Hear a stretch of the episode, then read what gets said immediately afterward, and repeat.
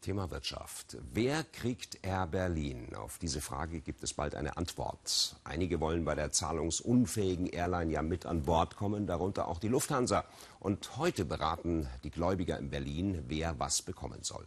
Eine Entscheidung, die erfahren wir erst am Montag. Aber so ein paar Favoriten für den Zuschlag, die werden schon ziemlich heiß gehandelt. Endspurt im Bieterrennen um Air Berlin.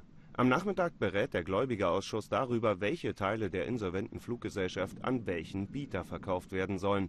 Als Favorit gilt der Lufthansa-Konzern. Er will rund die Hälfte des Air Berlin-Geschäfts übernehmen und spricht davon, bis zu 3000 Arbeitnehmer neu einzustellen. Air Berlin hat momentan noch rund 8000 Beschäftigte. Viele von ihnen müssten sich im Fall der Fälle dann wohl neu bei der Lufthansa bewerben. Die Gewerkschaft Verdi würde es lieber sehen, wenn es statt Neueinstellungen einen sogenannten Betriebsübergang gäbe. Der Vorteil eines Betriebsüberganges wäre, dass die Ansprüche, die die Beschäftigten haben, äh, erhalten bleiben automatisch und äh, dass sie sich keine Sorgen machen müssen um ihre Zukunft. Wenn ein Betriebsübergang nicht stattfindet, dann muss eben ganz genau geregelt werden, unter welchen Bedingungen die Beschäftigten bei einer neuen Firma, die dann möglicherweise den Zuschlag kriegt, tätig werden.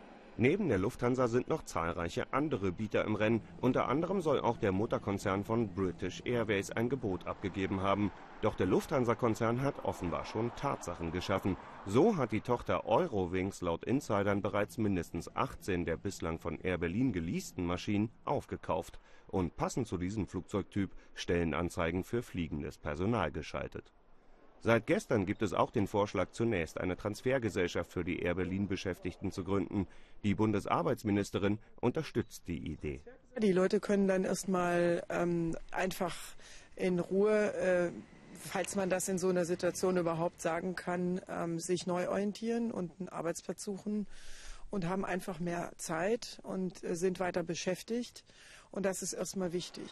Der Gläubigerausschuss heute wird zunächst eine Empfehlung abgeben. Am Montag tagt der Aufsichtsrat. Dann soll die endgültige Entscheidung fallen, welcher Bieter welchen Teil von Air Berlin bekommt.